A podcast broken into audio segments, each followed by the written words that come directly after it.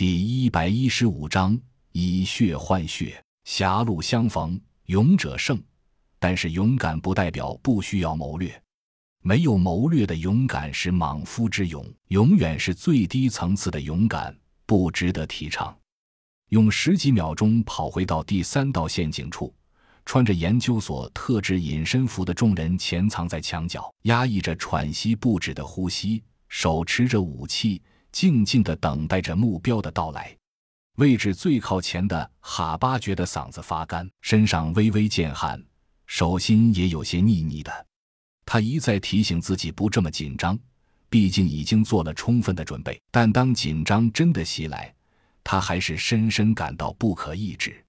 楼道里微微的响动，周围队友的呼吸声在他耳中都被无限放大了，因为他最了解那只蜈蚣的厉害。尽管没有直接与之有过什么交集，但终日里耳濡目染，也知道这东西有三级：一是速度极快，百米极限耗时可以达到七秒左右，而且机动性极强，任何地形对它都没有制约；二是生命力极强，只要不是直接击毁要害，这虫子即使断成几节也一样活过来；三是极其狡猾，相比于其他丧尸的简单直白。这东西的智商简直是博士级别的，而且甄孝阳的市井言犹在耳，到底发生了什么？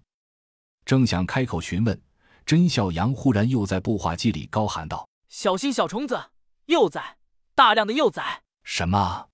幼崽？什么情况？哈巴还在发懵，其他人却知道，根据经验，先反应绝对好于先求知。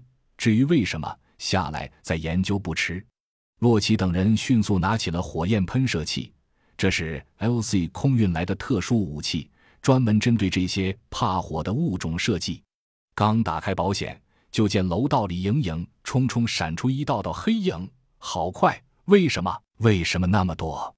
一瞬间出现在人们眼前的是密密麻麻的小蜈蚣，像蚂蚁一样沿着地板、墙壁、顶棚不断向众人涌来。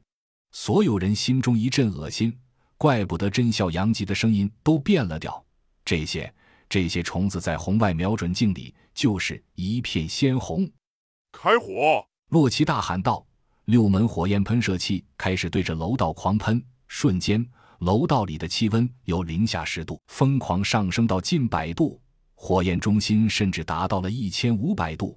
所有射手死死地按住了发射按钮，倾泻着内心的恐惧。突然，洛奇听到巨大的一声响，咚！在火焰喷射器呼呼的喷气声、燃烧声和虫子们滋滋吱的尖叫声中，格外的明显。所有人都觉得脚下一阵剧烈震动。这是第一道机关被长虫触发了，那是一个对家的钢板机关，上下都带着尖锐的倒刺。